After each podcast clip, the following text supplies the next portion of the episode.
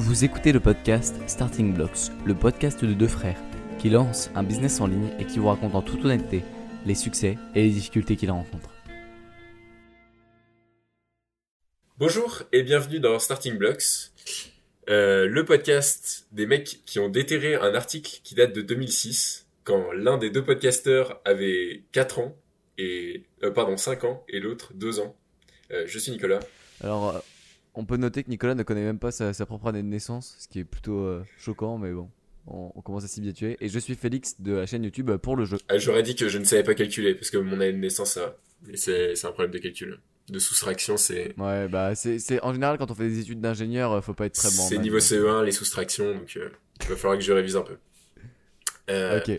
Bon, aujourd'hui donc euh, on va parler d'un article qui est relativement vieux que Nicolas m'a fait découvrir que vous pourrez retrouver à l'adresse euh, paulgram.com/love, euh, juste love. Et en fait, c'est un article qui va, euh, comme Nicolas va nous l'expliquer, euh, vous euh, expliquer how to do what you love, donc comment faire ce que vous aimez. Ouais. Bah évidemment c'est pas une c'est pas la recette pas à pas euh, en trois étapes pour faire ce que vous aimez.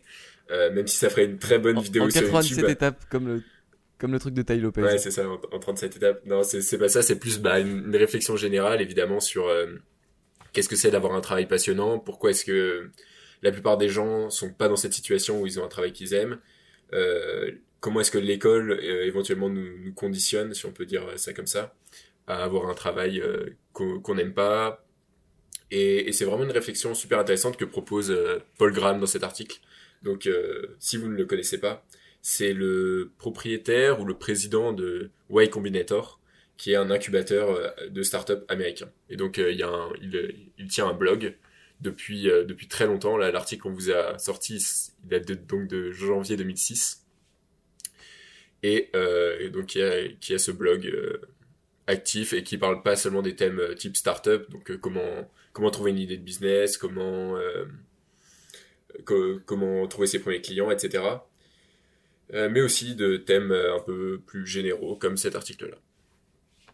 Euh, il faut noter que euh, dans le genre des, des gars qui avaient vraiment de l'avance sur internet, lui a vendu en 95, euh, en 98 un, un site via web à Yahoo pour euh, 50 millions de dollars en 98. Donc c'est vraiment exceptionnel. Il avait for- développé une, un fournisseur de services d'application euh, selon euh, Wikipédia. oui, et puis euh, Voilà. re- revenir à la base aussi de, de ces articles-là qui ont fondé un peu la, la culture de la start-up, la, la culture du, du business, on va dire, euh, business internet en tout cas.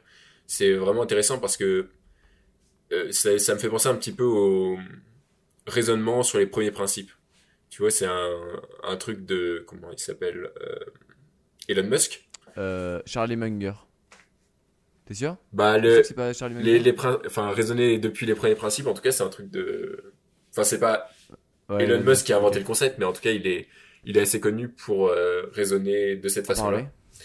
Et en 2006, c'est un, un, un moment où il n'y avait pas Facebook, si je dis pas de bêtises, il n'y avait pas Instagram, il y avait YouTube n'était pas ce que c'était, ce que c'est aujourd'hui. Enfin bref, il n'y avait pas grand-chose.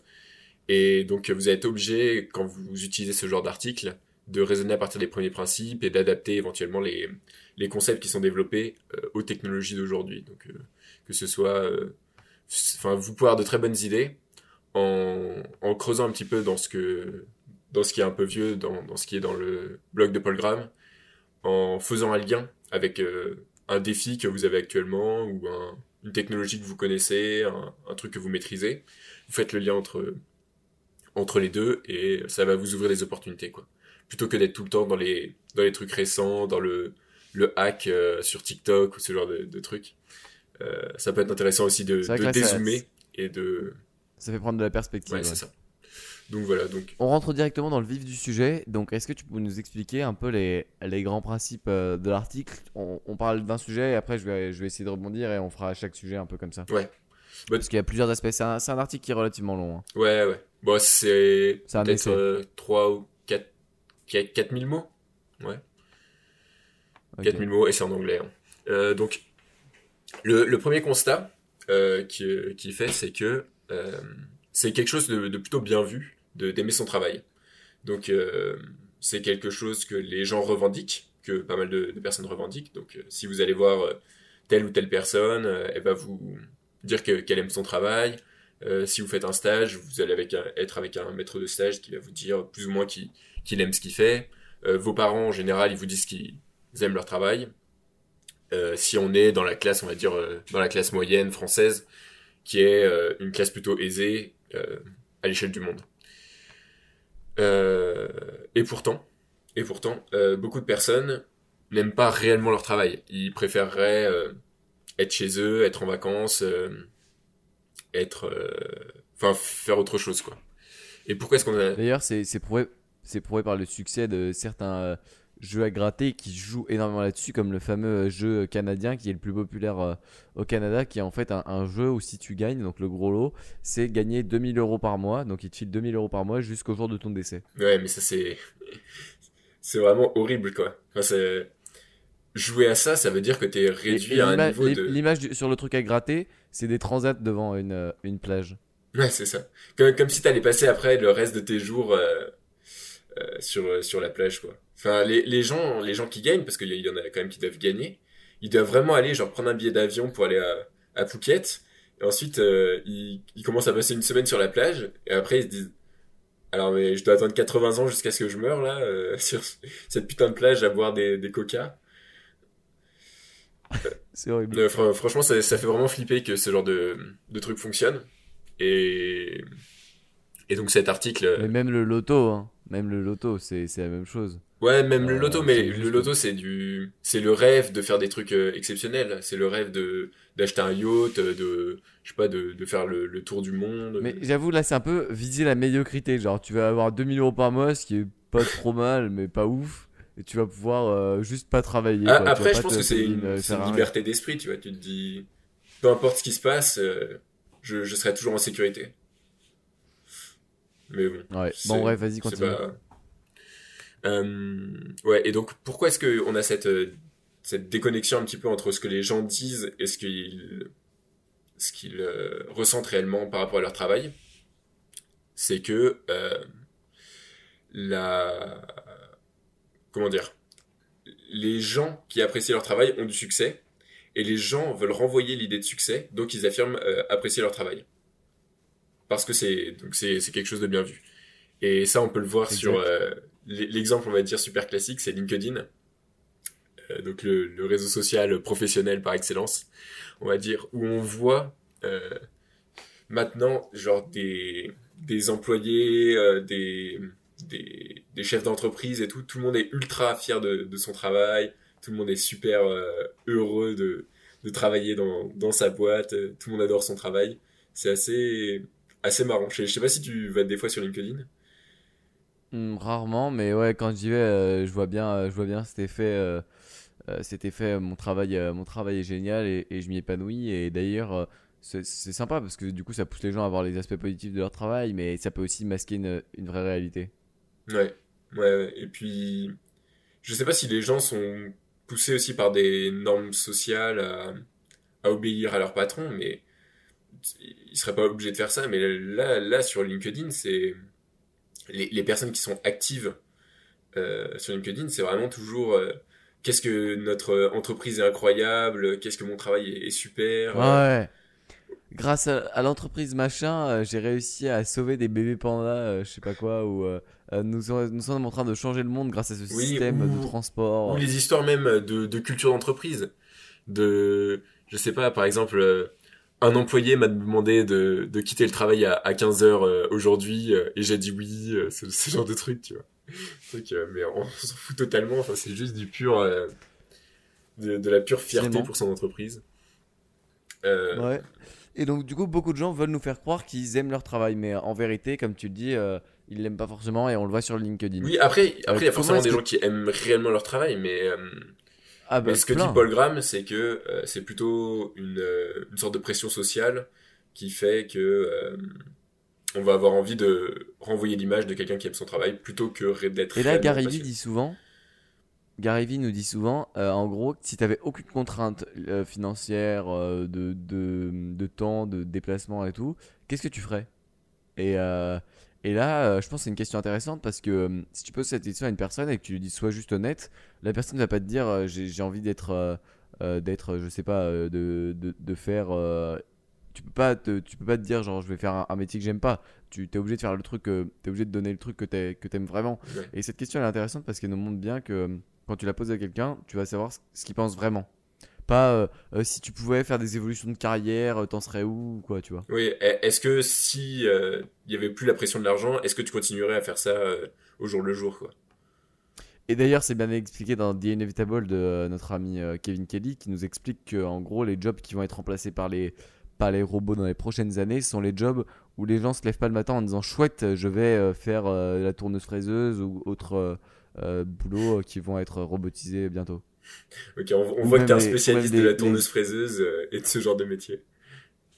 Ou même la ou même euh, l'exemple classique qui sont les, en- les, les entrepôts d'Amazon. Les routiers, j'allais Euh, dire. Dans ce cas-là, je pense, je, pense pas qu'il y ait énormément de monde qui se lève le matin en disant cool. La- L'avantage quand, tu travailles dans un entrepôt, c'est qu'au moins, euh, si tu as envie de perdre du poids et de, de marcher toute la journée, euh, tu vas marcher et, et bien transpirer. Mais, euh, mais le truc, c'est que personne se lève euh, le matin en disant cool. euh, Je vais... Et en plus, c'est pas un travail qui est euh, satisfaisant de manière professionnelle. Ouais, bah, on en parlera un tout petit peu après sur le, les expériences du travail traditionnel qu'on a eu euh, nous deux. Euh, Les faibles expériences, ouais. Mais on, pourra parler de ça.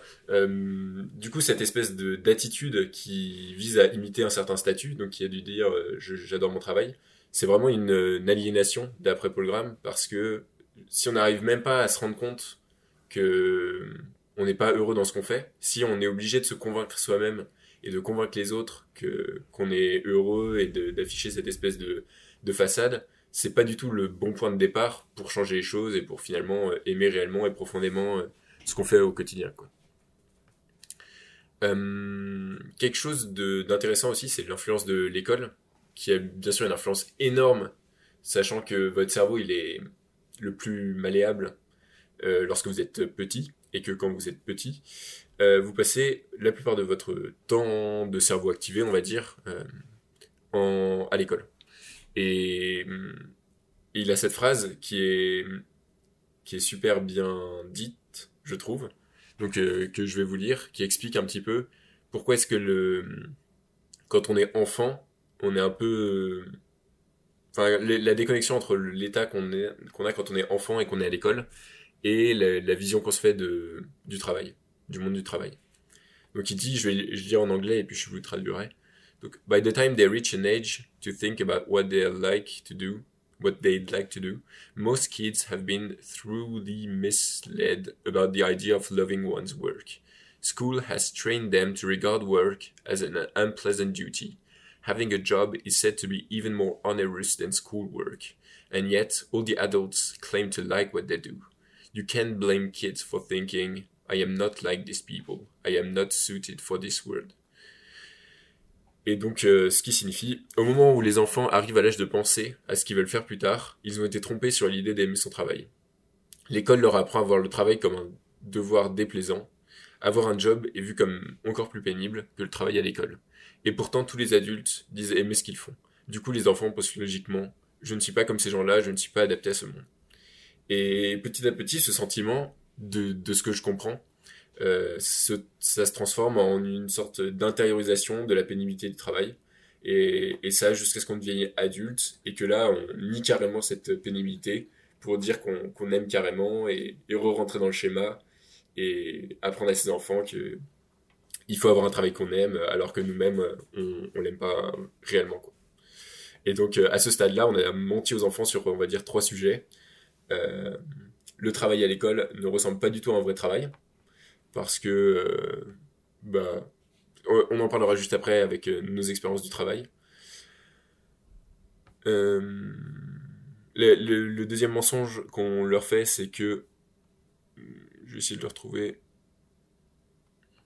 Sur le truc de, la différence entre le travail à l'école et, le travail, le travail, euh, le vrai, le vrai monde du travail, mais le, le gap, il est, c'est un, un énorme fossé. Et, d'ailleurs, euh, c'est marrant parce que j'en parlais. J'ai un, un bon prof, j'ai une demi-heure d'éducation morale par euh, semaine et j'ai un, un bon prof très très intéressant qui, qui va vraiment au fond des choses, qui en gros nous expliquait que, en gros, à quoi sert l'école et du coup, tout, le monde, tout le monde pense que c'est en gros à, à s'entraîner à faire son travail de demain. Et, et en gros, il t'explique, lui, que euh, son concept, c'est qu'en gros, l'école t'ouvre, enfin, te fait toucher des choses pour pas qu'après, euh, tu puisses dire, euh, j'ai pas eu le choix. En gros, c'est censé te donner le choix pour ce que tu vas faire plus tard. Ouais. Mais le problème, c'est qu'aller à l'école, c'est en gros, sa théorie, elle se tenait, mais le truc, c'est, et moi j'en ai parlé avec lui, je lui ai dit, bah ouais, mais le problème, c'est que d'une manière systémique, d'un- un problème de système, c'est que le- l'école ne peut plus s'adapter à ce que va, aux choix qui vont être offerts par la société de demain. Donc par exemple, je lui dis, bah oui, mais si je veux apprendre à développer, euh, je, je vais jamais, euh, je vais jamais aller dans une école de code, tu vois, je vais utiliser le truc que tu, dont tu nous as parlé la semaine dernière, qui est Donc le, le site que j'ai recommandé la semaine dernière qui s'appelle Free Code Camp. Pour ceux qui voudraient aller voir ça. Donc, Euh, du coup- Donc du coup, moi je lui dis ça, je lui dis euh, si je veux apprendre le code, je vais jamais aller euh, dans une, une école de code, je vais utiliser ce genre de plateforme. Et, et là, il m'a répondu en gros que l'école n'était pas faite pour être utile, mais bien pour euh, faire ouvrir des portes. Et je suis d'accord sur un point, mais de l'autre, l'école a trop de retard. Euh, Vas-y, tu peux continuer sur, euh, sur ce que tu disais sur l'école. Ouvrir des portes, c'est-à-dire pour ouvrir En- les portes en- d'autres non, écoles. c'est- Non, c'est pour qu'en gros, c'est pas pour, euh, c'est pour que en gros tu puisses avoir touché à tout, tu vois. Par exemple, il disait la philosophie ne sert à rien, mais au moins tu pourras pas dire que t'as pas fait de philosophie. Ouais, mais à raisonner comme ça. Enfin bon. Enfin, si tu, si tu raisonnes comme ça, tu vas te dire, bah, il faut tester un peu tout euh, pendant, pendant quasiment toute ta vie, parce que tu n'arriveras jamais à tester tous les métiers de toute façon. euh. Et puis, c'est pas parce que tu as fait un tout petit peu de philosophie au lycée que c'est vraiment histoire de dire, quoi. Tu n'auras jamais fait, fait ta véritable réflexion, on va dire. Aller chercher toi-même les auteurs et compagnie. Enfin bon, bref. Je suis d'accord avec Euh, toi. Ouais. Donc euh, dans le Ouais. dans l'article, on a été aux trois fois où, où le, la société entre guillemets a menti aux enfants. Donc euh, première fois, euh, ce qu'on fait à l'école n'est pas du vrai travail entre guillemets. Euh, le travail qu'on fait quand on est adulte n'est pas nécessairement pire que le travail à l'école. Et beaucoup des adultes qui sont dans la société, on va dire, ne disent pas réellement ce qu'ils pensent lorsqu'ils disent qu'ils aiment ce qu'ils font. Euh, et par rapport au deuxième point, je voulais savoir si toi, euh, quand tu étais à l'école, on t'avait dit que le, monde du travail, c'était plus de travail, ou c'était plus dur que ce qu'on fait à l'école? Euh, pas spécialement. On m'a dit que surtout, enfin, ce qu'on dit, c'est surtout il y a beaucoup plus de responsabilités. ça va être, il va y avoir de la pression et tout. Faut que tu, faut monter les échelons. c'est, c'est un peu ça, genre, c'est un peu, il va y avoir de la pression, mais non, pas forcément plus de travail. Parce que moi, j'ai vraiment ce souvenir spécifiquement où, où on me disait euh, t'es, t'es petit, t'as aucune responsabilité, euh, profite bien de ton enfance, c'est, c'est vraiment facile ce que tu fais. euh, tu te rappelles pas de ça? Euh, pas, pas spécialement, pas spécialement. Peut-être que ça m'a pas autant marqué que toi. Tu disais non, mais c'est pas facile. Je fais des additions, c'est c'est carrément difficile. Non, mais c'est, c'est pas dans le sens facile, difficile, c'est plutôt dans le sens est-ce que tu aimes ce que tu fais ou est-ce que tu n'aimes pas Euh, Est-ce que que t'as bien aimé ton. On part un peu dans une tangente, mais est-ce que t'as bien aimé euh, quand t'étais au primaire, collège? Pré- primaire, c'était cool. hein. Enfin, le, le primaire, globalement, au niveau de. Enfin, bah non, c'est pas une tangente parce que c'est faire ce qu'on aime. Euh, Est-ce qu'on a aimé le primaire? Enfin, moi, perso, le primaire, c'était plutôt cool. euh, tu tu t'amuses bien. Bon, j'avais j'avais un peu de, facilité. de ce que tu fais en cours, je parle. Parce que là, euh, tes souvenirs, à mon avis, ça t'oriente bien. Ouais, genre les parties de foot, euh, ce genre de Quand tu trucs. jouais au foot, ouais, ou quand tu jouais à la balle aux prisonniers. euh. Ouais, bien sûr. Ouais, Mais c'est- quand c'est t'étais c'est à logique. l'école, Et est-ce que t'apprends moi, j'ai un Bah. souvenir d'ennui euh, global qui ressort de. Ouais, bah bien de sûr, ces bien hein. sûr, il y a de l'ennui, mais surtout, euh, le- mais sauf que t'es obligé d'apprendre à lire, écrire, compter et tout. Par contre, le collège, c'est complètement mais différent. oui, mais on parle évidemment de ce Le qu'il y co- a après ça. Le collège, par exemple, par contre, euh, là, c'est vraiment les, les pires ennuis euh, de, de ma vie, je pense. euh, notamment euh, troi- troisième, euh, ce qui était vraiment une année, une année, un peu- le début de l'année était vraiment pourri, genre, c'était, on, s'emmerdait vraiment beaucoup, beaucoup. Et puis surtout, le pire, c'était qu'en gros, il y a une sensation de frustration, genre, quand t'es en sixième et que tu te dis, bon, bah, il me reste 4 ans à passer entre ces murs et, euh, et je me- je m'emmerde déjà. Euh, le pire, c'était les cours d'anglais qui étaient très, très, très, très nuls. Euh, et, euh, et tu c'est dis, horrible parce que tu peux rien faire en fait. non, t'as aucune option. T'es obligé de rester là, euh, de, de poser tes fesses sur ta chaise et d'attendre. Mais euh, en même temps, ce serait quoi la solution euh, Genre, tu peux pas. Tu, enfin, tu fais que faire quoi à des Non, enfants, à des collégiens Au moins un peu d'espoir, quoi. Un, un peu d'e- d'espoir. l'impeachment de la prof. Il y a certains profs qui sont marquants, hein, mais c'est quoi 10% 10% des Ouais. profs. Ouais, non, mais je veux dire, euh, tu vois, quand t'es dans un cours, euh, c'est vrai que je me rappelle aussi de, de cours d'espagnol et tout. Vraiment, je, je m'en fichais totalement, quoi. J'ai vraiment rien appris. Et, et de toute façon, quand t'as pas la motivation pour apprendre quelque chose, je veux dire, c'est suffisamment difficile d'a- d'apprendre, euh, par exemple, une nouvelle langue, que si t'as même pas la, la motivation, la, la volonté, l'envie, que te- t'en vois pas l'utilité, Que toi, oh, le pire, c'est les trucs où on t'a obligé de le faire. Genre, t'es obligé de faire de l'art plastique, mais vas-y, casse-toi avec ton truc pourri. euh, qui- Oui, enfin, c'est ça, mais tu, tu pourrais en faire 5 ans, 10 ans, 15 ans, 20 ans. Si tu veux pas l'apprendre, tu la, tu l'apprendras pas. Et ça me fait penser aussi à une, à une connaissance qui a vécu très longtemps en Chine, pendant plus de 10 ans, et qui ne, qui ne parlait toujours pas chinois, alors que, euh, alors qu'elle vivait en Chine, parce que elle ne, elle ne voulait pas, quoi. Parce qu'elle n'en avait pas vu l'intérêt, euh, que même si l'effort aurait été moindre, parce qu'elle était dans le, dans le pays, quoi, et qu'elle euh, avait l'occasion de parler quasiment à tous les coins de rue, bah, si, si tu ne veux pas apprendre quelque chose, bah, ça, ça ne rentrera pas. Mais du coup, tu dois faire quoi avec ces, ces collégiens? Genre, tu peux pas leur, leur dire, bah, tu vas, tu vas faire que ce que t'aimes, parce que sinon, enfin, on se retrouvera avec des, des collégiens qui, je sais pas, ils font, ils font d'autres trucs. euh, tu vois ce que je veux dire? Tu, leur, tu leur fais faire quoi? Qu'est-ce qui- qu'est-ce qu'ils aiment? Ce qu'ils aiment, c'est genre euh, s'amuser, les récréations euh, avec les amis, quand tu, euh, quand tu fais des trucs, genre, je sais pas, jouer au foot, jouer aux jeux vidéo, parler avec ses amis, mais. Pour moi, la, plupart des enfants, ils ont quand même des, des passions, on va dire, intellectuelles. hein. La plupart des, des enfants, ils s'intéressent à... Il y en a qui s'intéressent à l'espace, il y en a qui s'intéressent Ouais, ouais, c'est vrai. à l'art, euh, je suppose qu'il y en a qui s'intéressent à la musique, etc. Donc euh, il y a quand même, c'est pas non plus... euh, les, les enfants, faut pas les considérer comme des... Comme des gars qui... Qu'est-ce qui te passionnait à ce moment-là, par exemple, toi? Qu'est-ce que t'aimais? Qu'est-ce que t'aurais aimé faire à la place de tes heures de collège? Genre, si, si aujourd'hui on te dit, tu peux refaire tes années de collège, tu fais ce que tu veux, tu fais quoi? Bah, moi, j'aimais bien, par exemple, euh, les, les cours d'histoire euh, en mode. euh, on me raconte. euh, comment dire les, les cours d'histoire bien racontés. euh, tout ce qui était euh, musique à écouter, je trouvais ça, je trouvais ça bien. les, les maths, quand les problèmes étaient intéressants et qu'on faisait pas du, du cours ou des, ou des trucs vus et revus. que Non, mais le pire, le, le- le pire, genre, comment tu veux faire aimer les maths Genre, les maths qui sont quand même un, un truc que tu peux aimer. Genre, si t'aimes- si t'as l'esprit logique et tout, et que ça, ça- tu réfléchis, genre, les maths, c'est quand même très satisfaisant euh, intellectuellement.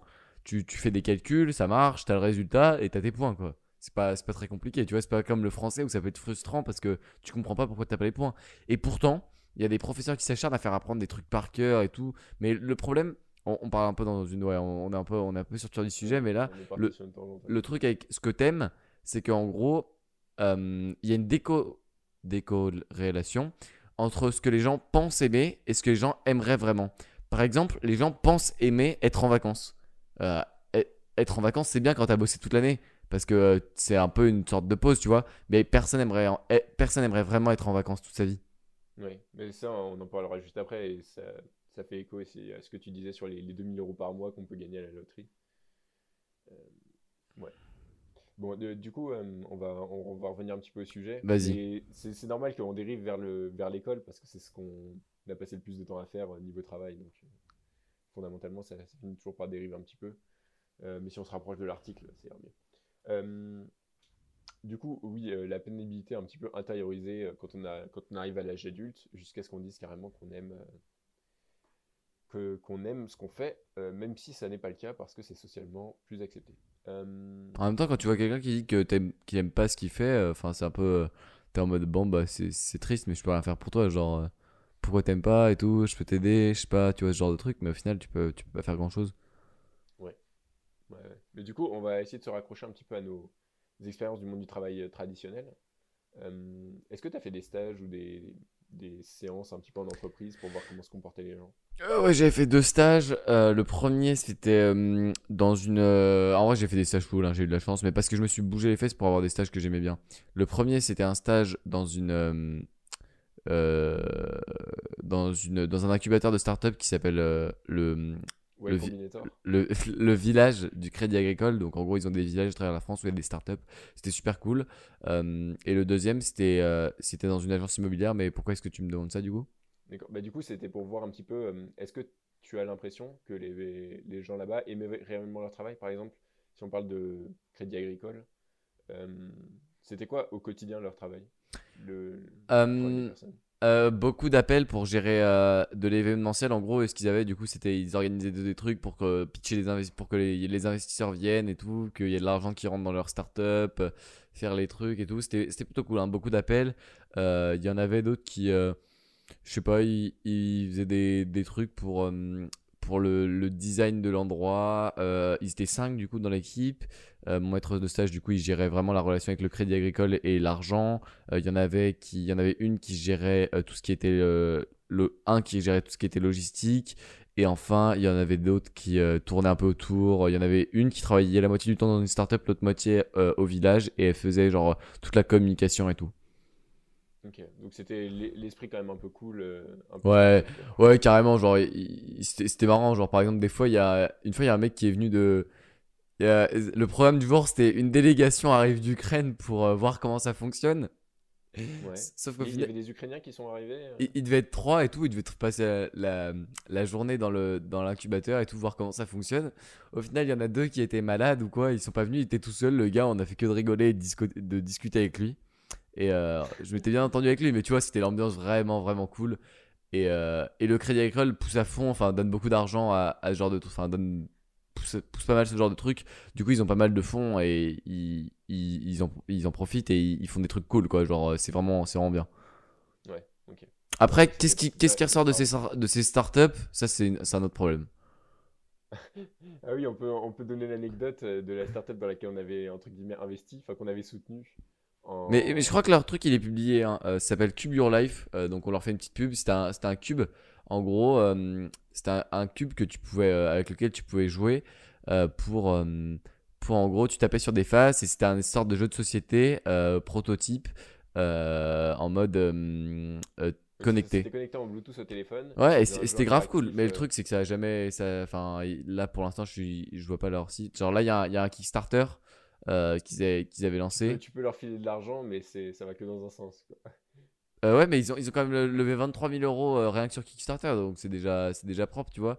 Mais le problème, c'est que, hum, c'est que du coup, ils avaient, ils avaient eu des, des problèmes de construction et tout. Bon, bref. Et du coup, on en avait acheté un, enfin, on avait voulu en acheter un. On n'avait pas donné d'argent, mais euh, on avait voulu en acheter un et au final, c'était pas, c'était pas possible. Mais ce qui est vrai aussi, c'est que dans l'autre stage qui était euh, le stage de d'immobilier, euh, là les gens euh, bossaient vraiment, euh, ils charbonnaient, genre c'était des, des agents immobiliers qui étaient payés à la commission et là, je peux te dire que, ils- pour vendre, ils étaient là, ils étaient présents pour, pour travailler et tout, pour aller faire des trucs et, et pour gagner des, des prospects. Ok. Et tu dirais qu'ils étaient plutôt, par rapport à ce qu'on vient de, de dire et ce que, ce qu'explique l'article, tu dirais qu'ils étaient plutôt en mode j'aime vraiment mon travail, ils essayaient de te le présenter de la manière la plus positive possible. Ça dépend. alors, euh, Ça dépend. vraiment. Il y, en- il y en avait qui kiffaient vraiment, genre euh, des agents immobiliers passionnés qui aimaient ça. Et moi, je pense que j'aimerais bien être agent immobilier, genre ça doit être, euh, ça doit être vraiment intéressant. Mais il y en avait, il y en avait aussi qui étaient un peu plus, euh, un peu plus mou, quoi. mou du genou. Euh, voilà. Et toi? Bah moi j'ai fait un, un premier stage euh, justement en développement web, dans, dans une entreprise qui faisait du développement web. Ah C'est oui. marrant parce qu'à l'époque où je suis allé dedans, euh, donc euh, j'étais en troisième, je, je savais pas trop ce que, ce que je faisais là. J'étais content d'avoir trouvé ce stage parce que surtout je m'étais brouillé- débrouillé tout seul aussi pour l'avoir et je trouvais que c'était c'était stylé, c'était euh, pareil à Eura Technology, donc dans un, dans un endroit où il y a pas mal de startups. À Lille, pour ceux qui Et, connaissent pas. ouais, à Lille. Et, et par contre, pendant l'intégralité de mon stage, j'avais rien compris parce que je devais avoir euh, bah, 14 14 ans. ans à l'époque. Ouais, à 14 ans. Et, et donc, il- il m'avait pas considéré comme un candidat crédible pour faire de, pour me montrer un peu le, le code. Et c'est vrai Ce, que ce qui était plutôt logique ou pas? Je l'étais sans doute pas. Oui. C'est Ouais. vrai que en, en y repensant maintenant, euh, j'aurais dû sans doute beaucoup plus m'investir et dire euh, que, que je m'y connaissais un peu. Sans doute commencer un, un tuto sur FreeCodeCamp euh, pour, euh, Tu pour connaître un peu les bases et pour voir si j'arrivais à reconnaître des trucs, euh, voir comment eux ils travaillaient. C'est vrai que du coup, j'ai un peu cramé cette, cette semaine-là. Mais sinon, euh, au niveau du contact humain, j'étais en contact bah, principalement avec euh, mon maître de stage. Et c'est vrai que c'était un peu le, le cas typique de... qui, est, qui est dans l'article. Genre, euh, j'essaie de mettre en façade je suis content de mon travail. Et elle- elle- quand elle m'expliquait, elle était en mode très, oui, on, on fait ça et tout, c'est c'est bien, machin, et toi, qu'est-ce qui t'intéresse? Enfin, très jovial.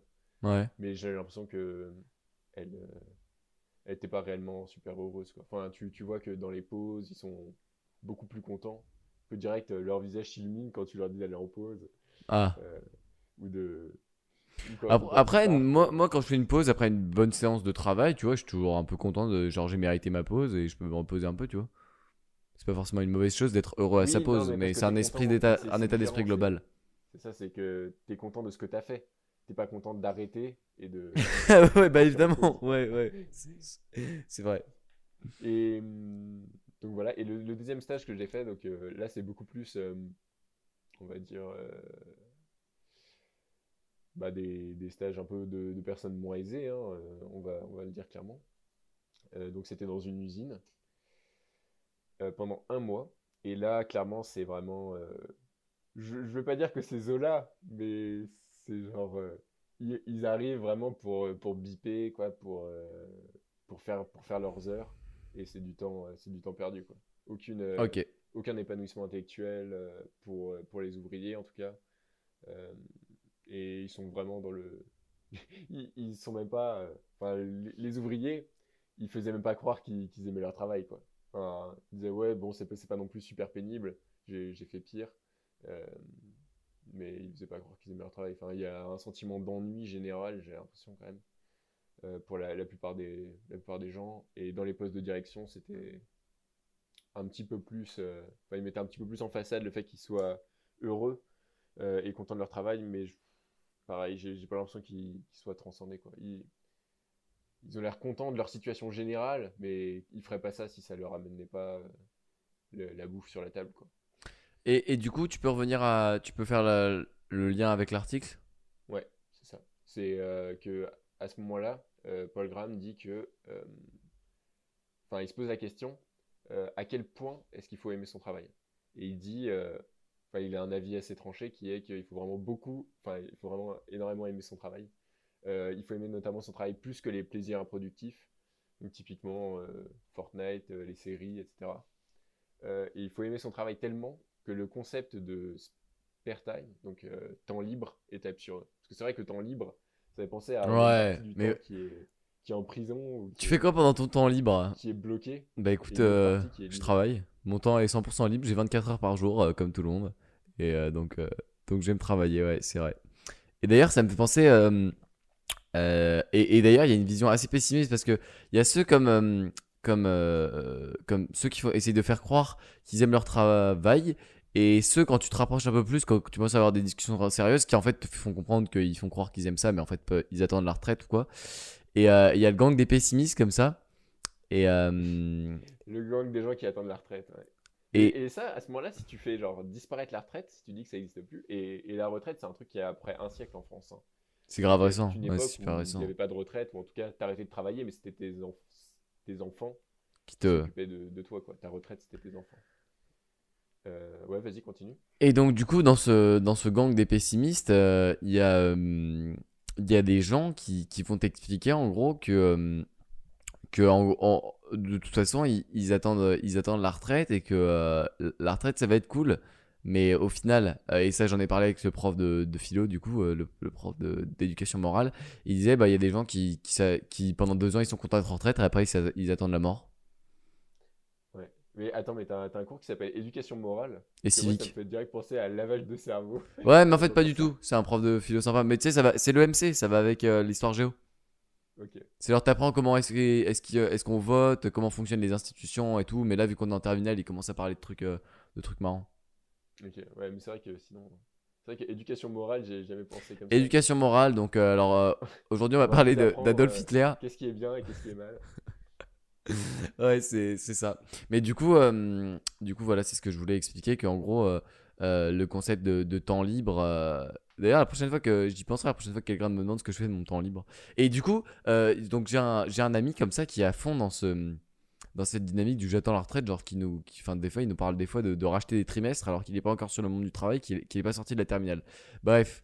Et, et là, je lui dis, donc hier, donc euh, c'est tout frais, hein, hier soir, euh, j'ai un, copain qui rentre à Lille, du coup, on, on va boire euh, un verre dans un bar, on rentre, et, euh, et là, je Et dis, bah- dit non, désolé, je ferai ça quand je serai à la retraite.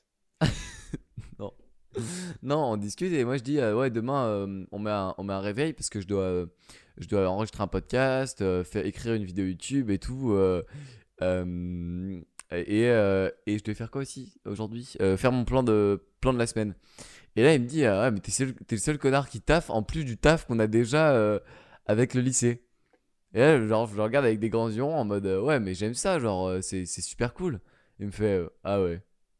Et du coup, c'est, c'est c'est un peu la preuve de la mentalité, genre, la mentalité de ton travail, c'est forcément mal. Du travail, ça fait genre euh, rajouter de la douleur à la douleur, quoi. Ouais, autant, euh, autant jouer à FIFA euh, ou s'amuser, mais c'est vrai que c'est vrai que ça peut paraître bizarre d'un point de vue extérieur, mais au final, quand quand t'aimes ça, genre par exemple enregistrer ce podcast ou écrire une vidéo YouTube, enfin moi ça me ça me transcende, genre c'est trop bien, genre tu t'amuses, tu t'imagines ce que tu vas dire quand tu seras face caméra, tu t'imagines ce que tu vas mettre au montage, tu t'imagines les blagues que tu peux faire, les, les conclusions que tu peux mettre, les, les les, les trucs que tu vas mettre, enfin il y, a- il y a tellement de trucs auxquels tu peux penser, les visuels, ce genre de choses.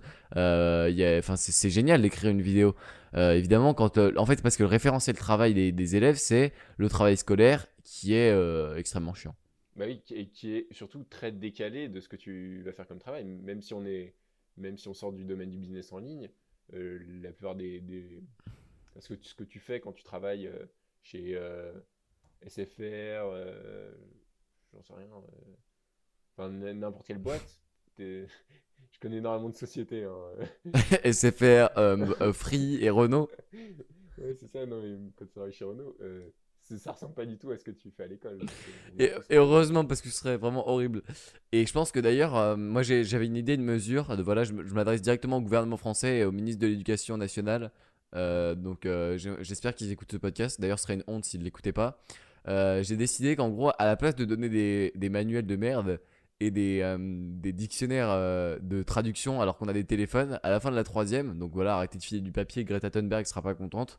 Parce que tu sais, on a des, des- un dictionnaire espagnol et d'anglais à la fin de la bon troisième. Ouais, bah moi j'ai eu ça. Et donc je propose, au lieu de donner ça, on distribue So Good They Can't Ignore You à tous les élèves. Je, pense que c'est une bonne mesure, ça va améliorer la France. Donc voilà, c'est ce que je proposais. Ouais, pourquoi pas. Et, euh, et en plus, ça coûtera moins cher que, que autant de. mais C'est vrai que ces dictionnaires. c'est vraiment de la, c'est de la connerie. Quoi. Non, mais surtout, il y a les téléphones quoi. On pourrait. C'est le lobby des dictionnaires euh, qui, qui vendent tous les exemplaires. Tu sais, c'est 100% du chiffre d'affaires, c'est l'État. J'avoue qu'il y a des dictionnaires de traduction aujourd'hui. tu sais, les dictionnaires de poche là avec les, les feuilles de papier à cigarette là toutes fines. Attends, mais gens- tu rigoleras, mais j'ai bah, c'est pas exactement un dictionnaire, mais j'ai acheté un petit livre de, de vocabulaire euh, espagnol euh, Ouais, pourquoi? euh, pour, bah, pour, euh, Pour l'école? du vocabulaire euh, en espagnol. ouais. Ok. Mais Mais c'est c'est- c'est pas l'école qui le demandait, c'est moi. Parce qu'en fait, euh, j'ai pas mal progressé en anglais, euh, justement, avec un petit livre comme ça. ouais, celui que j'ai là, euh, Avec des English in the traductions. Media. Ouais, English in the Media. Mais je saurais faire l'objet d'une recommandation. Ce, ce livre est vraiment bien euh, pour apprendre du, du vocabulaire anglais. Et du coup, j'ai j'ai fait la même chose. Parce que c'est vrai que pour moi, les trucs genre Anki. euh, Anki, c'est trop bien. et tout, euh, ça marche pas très bien pour moi. Ah, Et, et par contre, je préfère les, les petits livres papier. J'en ai pris un en espagnol pour, euh, pour euh, arrêter la, la chute catastrophique de mon niveau qui a commencé depuis la, la adios. première environ. Una cerveza, por favor?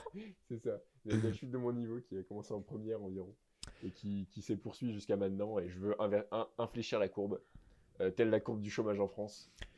On finira par l'infléchir. Grâce au podcast Starting Blocks? Euh, Du coup, moi, ce que je voulais dire aussi, c'était qu'en gros, euh, pour revenir sur des choses un peu plus, euh, un peu plus sérieuses que le lobby des dictionnaires et So Good Day Can't Ignore You, ce qui me paraît une mesure un peu irréaliste, bien qu'elle pourrait vraiment être utile.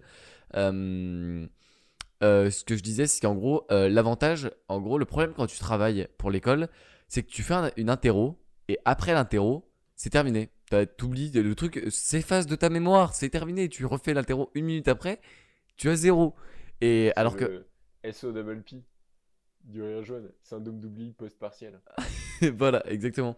Alors que ce qui est trop bien avec le, les, les compétences, le business en ligne et tout, c'est que tu apprends des compétences qui te serviront après et tout. Genre la création de contenu, c'est typiquement les trucs où tu peux avoir le, le retour cumulé. euh, genre euh, ça peut, ça peut partir d'un coup et tous tes trucs d'avant peuvent te servir.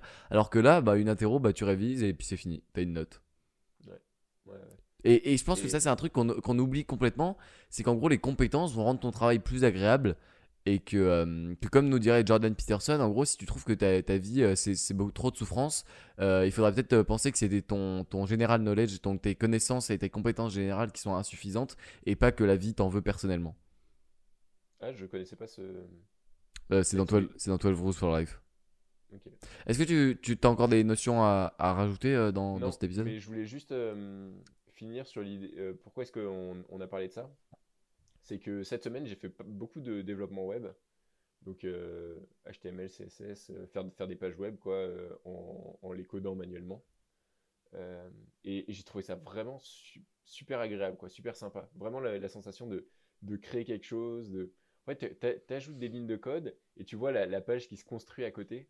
Et c'est vraiment c'est limite jouissif quoi. Et il y a plein de développeurs que j'ai vus aussi sur YouTube qui, qui parlent de cette sensation. Et c'est vraiment, c'est génial quoi. C'est un peu comme euh, être un- un- une sorte d'architecte.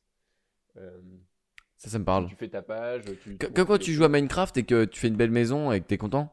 Ouais, c'est ça. Et, et le CSS, c'est construit de manière euh, Très logique. de- comme des boîtes imbriquées avec euh, les- des, des héritages de, de différents paramètres.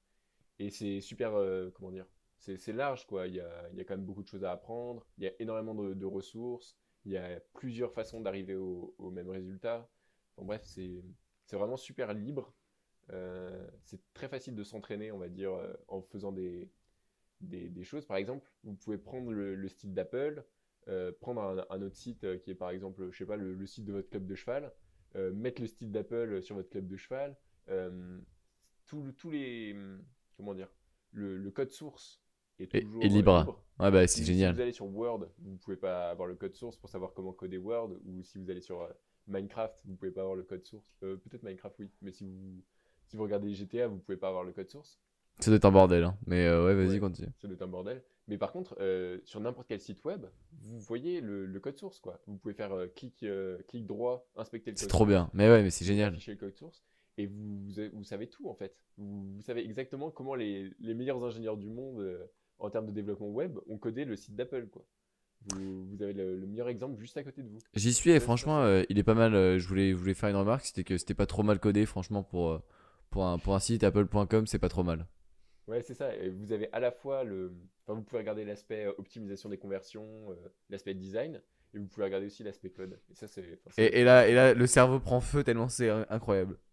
Ouais, c'est vraiment, c'est vraiment beau quoi. Et Bah écoute, euh, moi, je, moi je dis que je, je suis content pour toi si tu t'épanouis avec, euh, avec ce truc parce que ça a l'air vraiment de te, de te driver. Euh, on passe Ouais, aux recommandations du coup Je suis content de faire ça.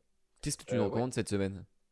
Je recommande un podcast que j'ai écouté cette semaine. J'en écoute pas beaucoup en ce moment parce que je, je sais pas, je un Bah non, parce que tu vas plus à l'école. tu vas plus à l'école. Ouais, parce que je vais plus à l'école. Oui, c'est vrai. C'est vrai que c'est fermé pour cause de la, de la Covid. Du, de la maladie à coronavirus? Ouais, c'est ça. SARS-CoV- SARS-CoV-2. Vas-y, Ouais. continue. le truc dont vous entendez parler environ 20 heures sur 24.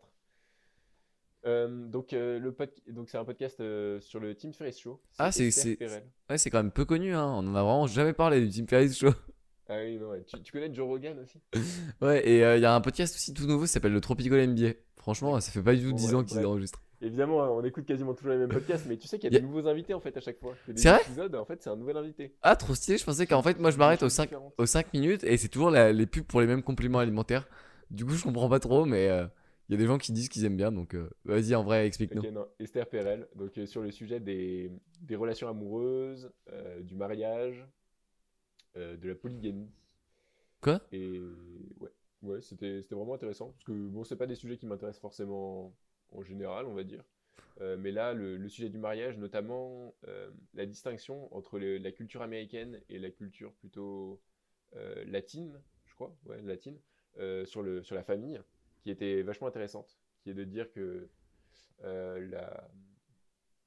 Comment dire, les, Américains ont beaucoup plus tendance à divorcer que, que les, Latins, que les Européens. Donc, on voit par, par- parfois aux États-Unis des personnes qui se sont remariées trois, quatre fois, alors que c'est beaucoup, beaucoup Comme- plus rare en Europe. Ouais. Et, et par contre, euh, en Europe, il y a beaucoup plus de.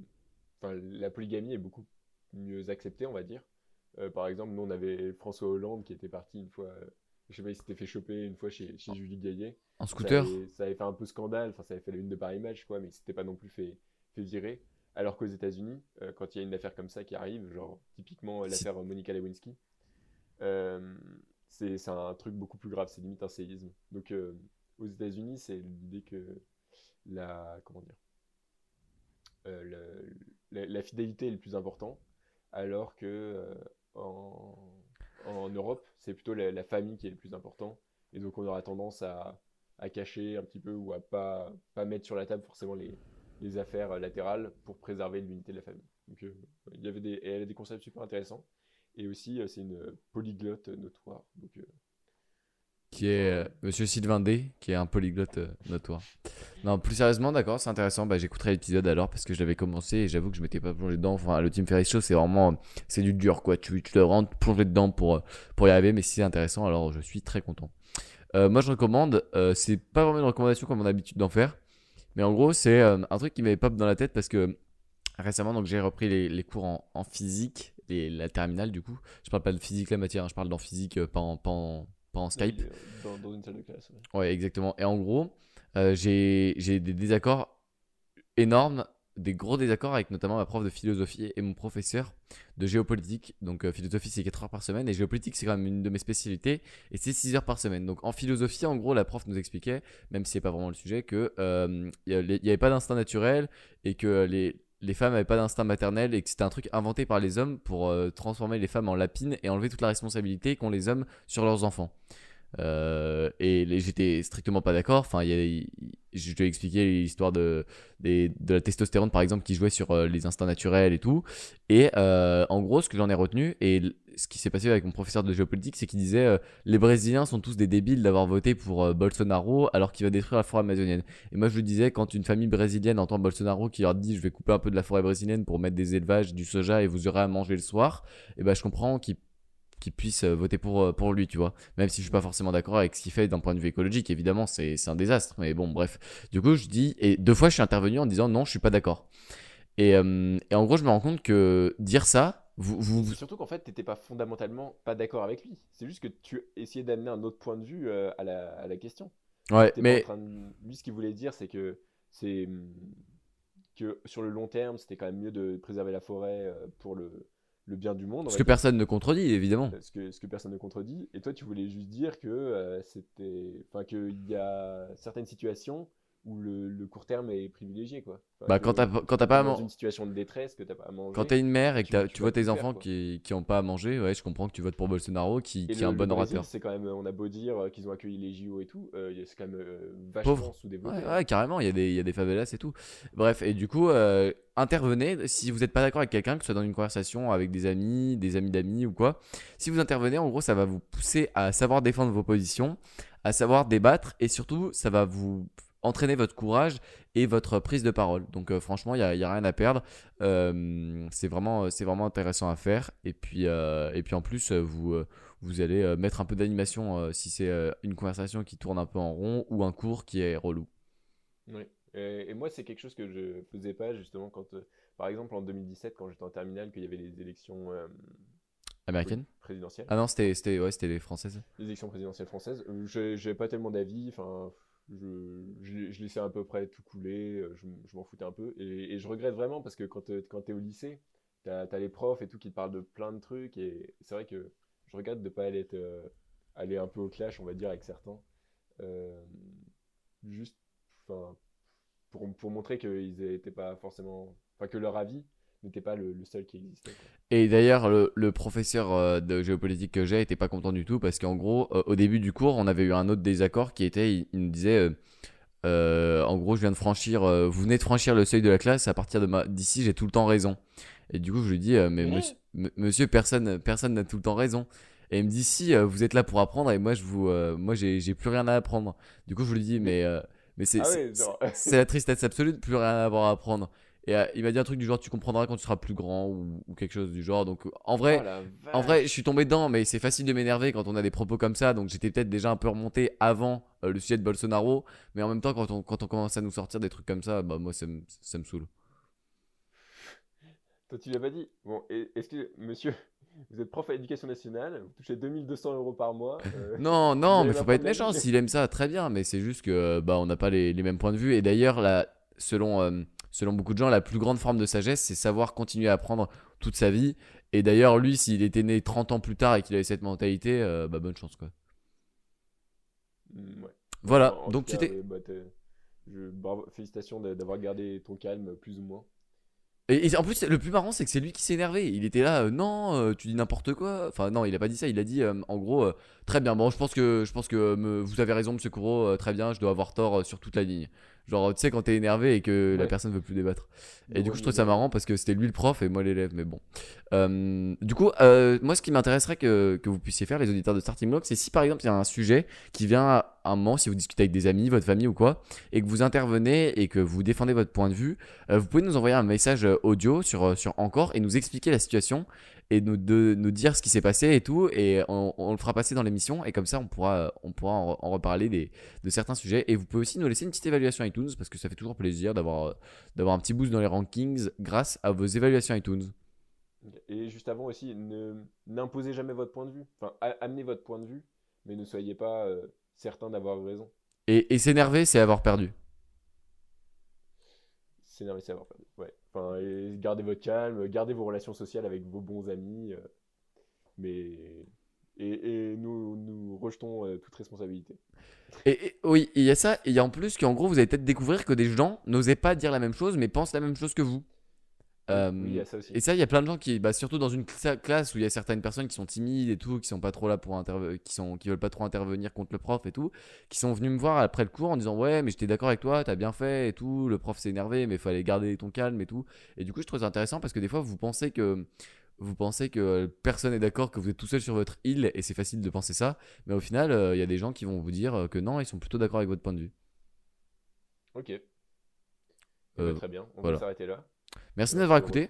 Ouais, merci de nous avoir écoutés et on se retrouve euh, la semaine prochaine pour un nouvel épisode. Lundi matin, 6h. Salut. À bientôt.